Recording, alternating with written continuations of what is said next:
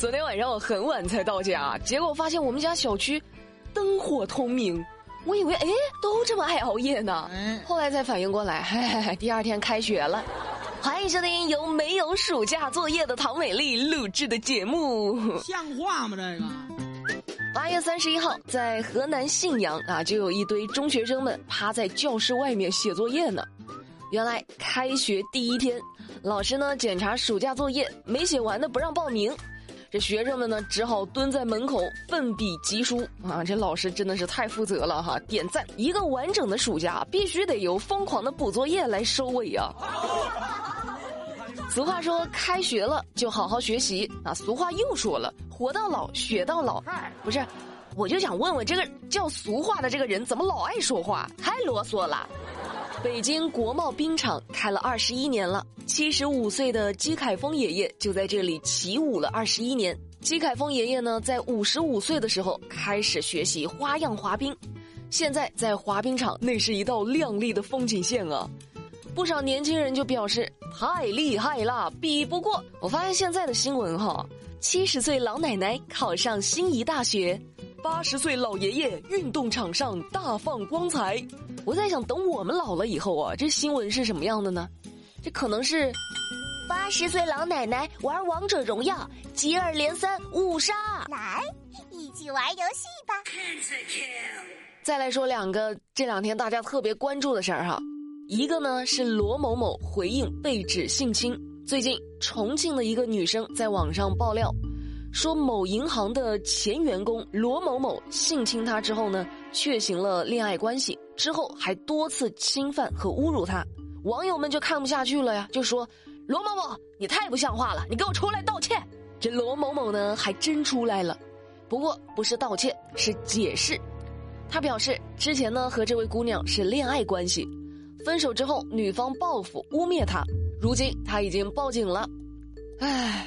所以说现在就是公说公有理，婆说婆有理了呗。一部分网友呢就觉得说，人家女孩冒这么大风险出来曝光，我就不相信这个罗某某是无辜的。也有网友说了，说一个人强奸之前，你总得晒一下证据吧？还是一切向证据看齐？现在只是听故事，还没有实锤呢。那美丽呢？作为一个新闻工作者，先不急着站队，跟大家一起再等等啊。如果这个罗某某真的是像这姑娘说的那么作恶多端，那美丽也希望她能够被严惩。如果说这事儿真的还另有隐情，那美丽也跟大家一样期待反转。正在听节目的各位，你们怎么看？欢迎在喜马拉雅上搜索“新闻美丽说”，在节目下方评论留言，和大家一起讨论。此时此刻心中有什么想法没？另外一个被大家关注的事儿呢，就是演员谭松韵的妈妈被撞案。谭松韵就是现在那个热播剧《以家人之名》的女主角李尖尖的扮演者。他的妈妈呢，在二零一八年十二月三十一号发生车祸之后死亡。之后，谭松韵就一直在替妈妈要一个公道。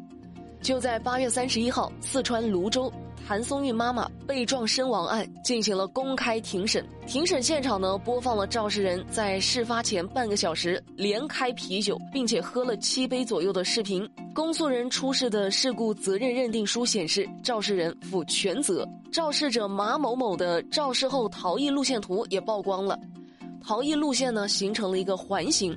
谭松韵更是在庭审现场哽咽发言，说希望各位能够还自己的妈妈一个公道。最终，审判长宣布该案休庭，将择期宣判。让网友愤怒的是啊，撞人者呢在庭审现场态度极其不端正，甚至说出要在现场撒尿这样的荒唐话。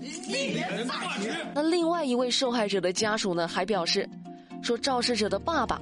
还埋怨过，说因为这事儿就不让他儿子回家过年。唉，人家失去的是生命，是一个家庭的幸福，你还在这埋怨说你自己儿子不能回家过年？你儿子可能只是一年不能回家过年，人家呢？人家这个家以后过年的时候永远都不能再团聚了，你知道吗？美丽觉得哈，之所以这事儿大家能这么关注，不单单是因为受害人的家属是艺人。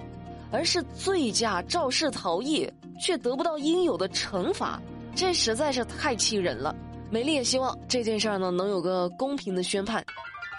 还有个事儿也挺气人的，最近陕西渭南李先生和自己的老婆去修脚房修脚，结果修脚修到一半，这修脚师傅突然对着他们撒尿。李先生说，当时呢店里有五六个人在按摩，开始啊都挺正常的，突然帮他老婆修脚的这个按摩师傅就把裤子脱下来开始撒尿了。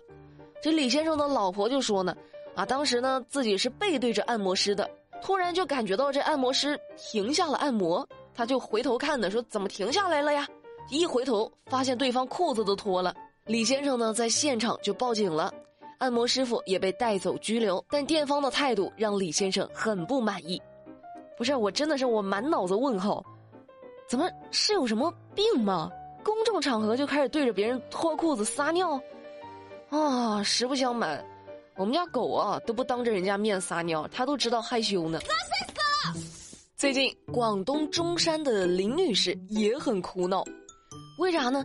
她怀疑她丈夫出轨了，那怎么办呢？找丈夫聊聊啊？不是的，这林女士啊，在网上找了个私家侦探。嗯，没多久，这私家侦探就说了，调查有结果了，但是如果你想要查看这个结果的话，你得先给我四千块钱。呵呵，这林女士一想，四千块钱，我能够知道我丈夫到底出没出轨。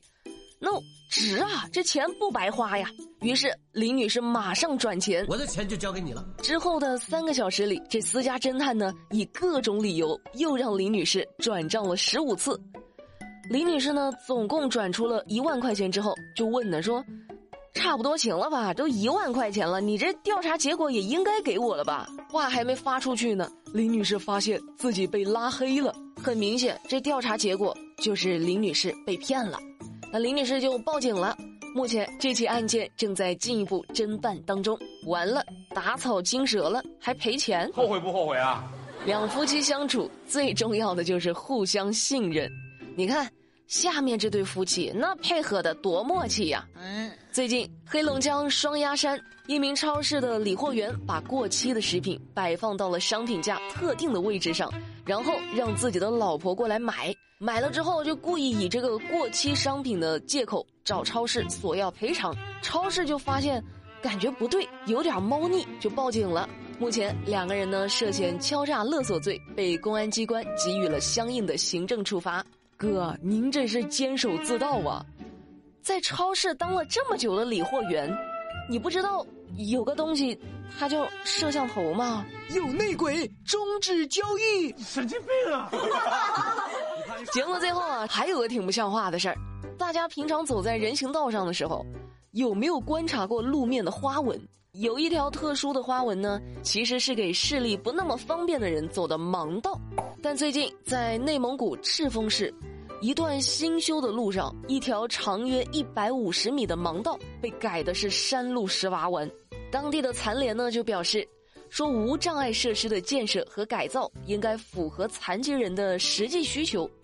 同时呢，就呼吁施工方在施工盲道的时候，应该多上点心，多考虑盲人的实际需求。有网友就说呢，现在的盲道啊都当装饰用了，像话吗？这个其实美丽有个主意啊。就是谁同意把盲道建成这样的，就把谁的眼睛给绑上，就让他看不见去走一遍。他要是认为呢很好走啊，那就没有问题。呵呵，不设身处地，你就学不会将心比心，是不是？那正在听节目的各位，关于这事儿，你们有什么好主意？欢迎在喜马拉雅上去搜索“新闻美丽说”，评论留言和大家一起讨论。好啦，那今天的节目，美丽就跟你们聊到这啦。了解更多资讯，参与话题互动。新浪微博去搜索马栏山广播站就能够找到我啦。我们明天不听不散拜拜。I love you.